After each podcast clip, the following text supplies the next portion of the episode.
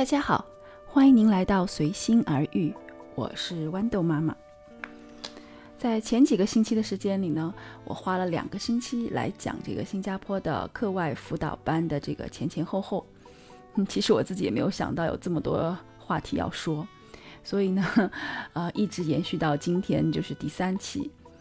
嗯，在这一期里呢，我主要是想讲一讲，就是关于这个补习班，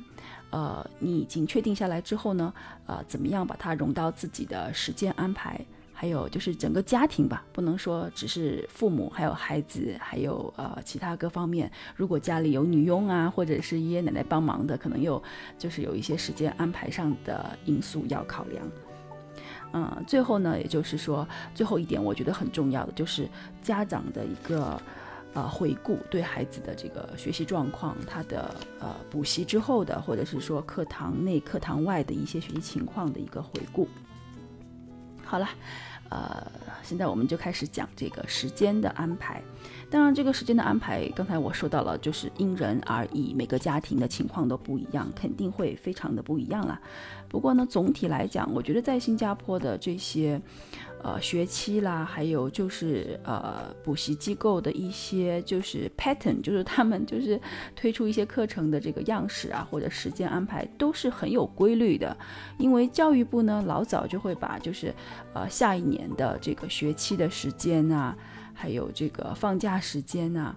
以及就是呃学校里面也会通知，就是说大概什么时候会期末考试啊，这些时间老早就会告诉家长了。而且每年的话呢，经过我这么多年下来，我觉得大致上是没有太大的变化的啦。除了去年就是因为这个新冠疫情的影响呢，然后呢就是小四的期末考试取消了啊，那突然我就觉得说，哎呀，都不知道该怎么安排这时间了。好，我们先来看一下，就是，呃呃，我理出来的一些大概的一些，就是我认为就是需要知道的一些方法啦，来来安排时间。首先就是说你要区分啊平时跟周末。嗯，平时呢，也就是星期一到星期五，孩子们早上七点半，大概七点半了就要到学校开始上课，一直到下午的一点半。放学，这个是上学的时间，就没有什么可说的。嗯，但是我是自己是觉得，就是说，呃，有一个自己的深刻的体会啦，就是说，你一定要住的离学校比较近。如果你每天就是在接送孩子啊，往返这个时间上花太多，呃，不仅仅是浪费家长啊，还有家里的可能其他，呃，请那个爷爷奶奶女佣的时间呢，而且孩子本身也很累。呃，因为他这个，特别是中午啦，因为你上了一天的学，就是脑力劳动啊，或者是说他体育课已经很累了，但是中午你可能要坐校车啊，或者是要等着父母亲来接，或者自己坐巴士回家什么之类的，呃，孩子就会真的非常的疲惫。呃，有一个很重要的因素是，呃，他们的书包挺重的，而且在新加坡中午一点半这个时间是非常的炎热的。呃，下雨啊，一般是在四五点的时间，但是中午这个一两点的时间啊，真的是，呃，烈日当头啊，我真的是觉得，啊，好辛苦的孩子们。所以住得近非常的的重要。然后就是住得近的还有一个好处就是前一天晚上你可以稍微睡得晚一点点。啊，还是没有关系的吧，没有太多的就是呃这个压迫感，就是说，因为你住得远，你前一天晚上得呃提早睡觉，嗯，因为我觉得孩子的睡眠还是非常非常重要的，因为他们毕竟年龄还小，也是在这个长身体的时候，呃，所以呢，睡眠是非常重要的。当然，有的孩子可能需要睡眠时间比较长，有的孩子不太需要很长的时间。这个就就因人而异吧，但是总体而来讲呢，因为有时候孩子就是在呃晚上或者下午的时间会比较呃拖沓一点，因为他们总是想多玩多一点玩的时间嘛，所以不知不觉当中呢就会延长这个睡觉，就是延迟睡觉的这个时间。呃，如果你住的比较远的话呢，你就会让孩子的睡眠就是不足，这样的话呢对学习肯定是有影响的。嗯，其实我我能很深切的感触到一点呐，因为我们去年就是有搬家嘛，就是呃还有一个问题就是说这个问题就是说，比方说你九点钟睡觉，然后六点半或者是六点钟起床，我看看啊，这个差不多是九个小时，对吧？啊，这个九个小时的睡眠呢，就不如就不如你，嗯，怎么讲呢？九点半睡觉，然后六点半起床，或者是说，甚至七点钟才起床。我觉得，我觉得吧，就是，嗯，就是早上你能让他多睡那么二十分钟，十五到二十分钟吧。呃，我觉得就是会精神状态好很多。我不知道其他家长有没有这样的观察。我会觉得说说说早上尽量晚起来一点啊，真的是对孩子，嗯，就是整个精神状态都会有蛮大的影响的。嗯，然后平时呢，就是说，呃，老师也会有一些作业，但是有时候老师也没有作业。大部分情况下是 没有作业，所以呢，下午的时间呢，其实孩子回来会会非常的就是怎么讲呢？想玩一会儿，想休息一会儿，他们吃个午饭啊，然后呃，可能呃在那边看一个动画片啦，嗯，或者我的孩子有时候以之前呢会下围棋啊什么之类的，就是呃给他们轻松一下吧。然后到了四点钟的时候，或者有时候我会提醒他们三点半，呃，会开始写作业。啊，这个作业就包括老师的作业啦，还有我给他们布置的一些作业。嗯，在平时呢，我觉得就是说，呃，不太推荐送孩子去很远的补习班这样的一个情况，因为刚才我已经提到了，因为他本来上课就比较辛苦了，如果你还要出门去上补习班，除非是非常的近呐。啊，我觉得是，呃，最好不要让孩子去去出门上很远的补习班了，在平时。所以呢，在我们家平时的时间一般都用来上网课，呃，或者是老师可以到家里来上了，就像好像我请的家教的话，私人家教一对一的，到家里来上，啊，这样呢就是避免孩子就是呃过度的疲劳啦。然后呢，周末呢，嗯，周末就是我觉得就是。呃，家庭时间是非常必要的，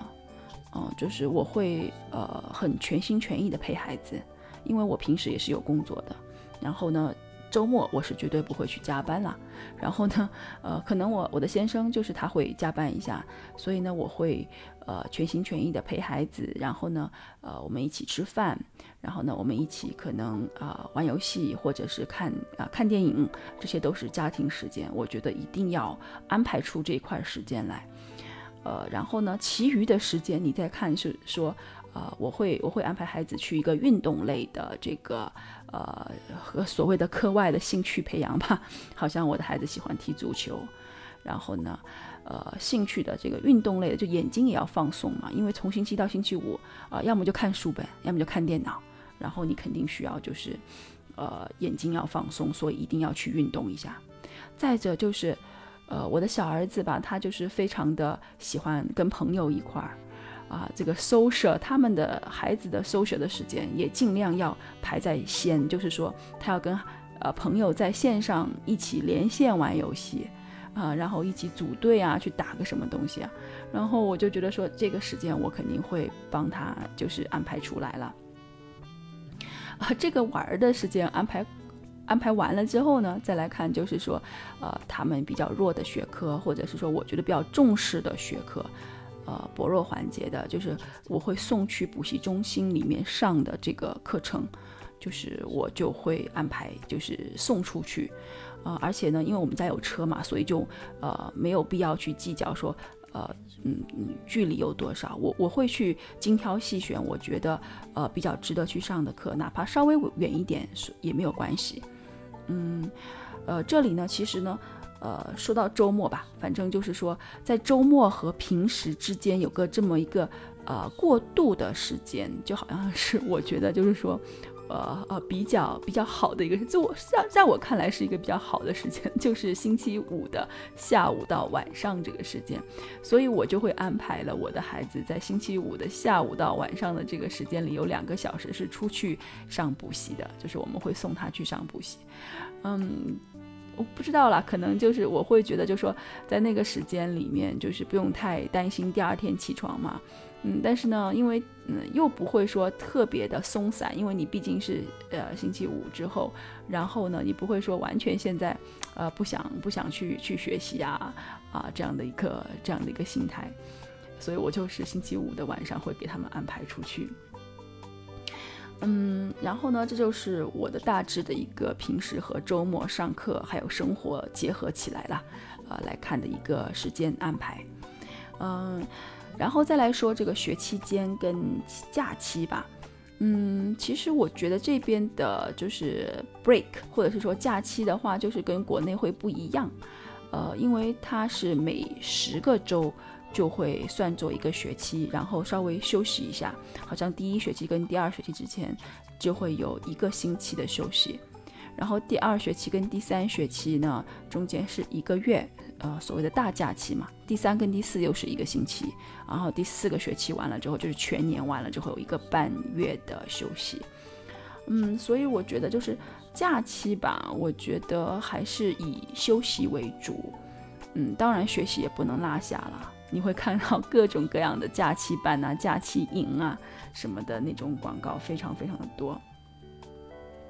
嗯，我觉得就是学期间，当然就是要呃给孩子就是重点的去补习一些科目，然后假期呢，我觉得是主要用来呃给孩子做一些尝试性的一些一些东西吧，就好像呃。觉得呃这个课好不好？去试试试试一个星期，或者是说两三天的那种假期营，呃尝试一下，或者是说你探索一下，呃这个课适不适合呀？呃那个收费呀？然后呢那边呃补习中心的老师啊？然后他们都都是怎么样上课？你想探索一下啊，你就去上那么几天课，或者是说，呃，嗯，有个什么，好像我儿子有奥数比赛啊，突击性的、强化性的，要考试了。因为奥数比赛肯定不是跟那个，呃，学期的那种时间是一样的，所以呢，很多机构会安排就是在假期给孩子有一些强化和突击的这个这个班，我觉得就可以上一下了，嗯。我觉得时间安排呢，就是嗯，就是我不喜欢那种呃连续星期一到星期五全部都有的那种课。如果即使是我一定想上，那我肯定会缺课，因为呃我肯定会在假期的时候呃请假，然后带孩子出去呃爬爬山呐。呃，或者是说跟他的好朋友，就是以前可能在一个班，因为他们分班啊，或者是说，呃呃，以前我的朋友小时候在一块玩的呀，然后他们又不在一个学校啊，然后利用这些假期的时间来聚一聚，啊，所以呢，我觉得说，呃，可能两三天的，我觉得我就会去上一下，嗯。然后呢，就是呃，假期当然就是说不会太太劳劳累了。然后呢，我的孩子也是比较喜欢网课，就是在家里上喽，然后不用那么那么赶赶着去。然后我最喜欢的假期的班就是运动类的这个 Active SG。我好像之前有讲过假期怎么度过，有提到过，就是新加坡的这个 Active SG 的各类体育项目，哇，既便宜。然后呢，老师又非常的好，我每年必报的，而且呢，就是如果你报的比较晚吧，可能就报不上了。呃，那有时候有一年吧，我就特别着急，就一下子报了好几个，结果发现后来去不了，而且还冲突了时间啊，结果浪费钱了。后来我想，哎，也也也也也很便宜，就算了吧。好吧，这个就是时间的安排。最后呢，我就想来说一说这个家长的回顾这个部分。其实关于辅导孩子学习吧，我觉得家长对自己的孩子的一个学习状况的这个回顾啊，我觉得是最最重要的。嗯，起码对我是这样啦，因为我觉得，呃，我需要对我孩子的程度，还有他各个方面的一些情况吧，心中有数。呃，不管他考试成绩给我是高是低，呃，我都不会很意外。就是，嗯，我知道说，呃，这个就是他的水平啊。然后呢，我们再采取相应的一些呃措施或者是方法来帮他提高。即使不能提高，我也要知道说，到底这个问题是在哪里？是他自己态度的问题，还是真的是能力的问题，还是因为其他什么原因？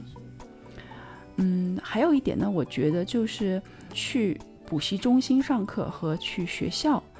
呃，因为去学校吧，其实呢，我觉得学校的老师给家长的反馈是非常非常有限的。嗯，就好像我好像在哪里提到过，就是说，呃，在新加坡的公立学校嘛，其实老师都是非常非常忙碌的，所以我也不能去过多的责怪老师说啊没有给我的孩子呃相应的反馈，其实就是他们。呃，是一个老师对四十个孩子，他也很难了解到，就是说每个小孩到底的问题是在哪里。所以呢，如果我送孩子去补习中心呢，呃，首先我当然要挑到好的补习中心，或者是挑到好的老师。其次呢，我就非常注重这个补习中心老师对我孩子的反馈。所以我有时候就会呃自己去找一些课程，呃，我很喜欢那种自己创业的那种老师，因为他会非常的用心，而且他会非常的在乎呃家长跟他的之间的交流。嗯，比方说我孩子的这个中文的这个补习，嗯，我是呃找了这个就是一个呃以前在国内当主持人、电台主持人的这样的一位老师，呃，你听跟他讲话，跟他呃接触，你就会知道他的中文的底子是很深厚的，所以呢，呃。我不是只在乎孩子的分数提高是不是有相应的题型啊，是技巧啊什么之类的。我的真的是很在乎，就是呃，随着这个一年两年的这个时间，啊，他跟我的孩子在一起的那个呃，给孩子带来的影响。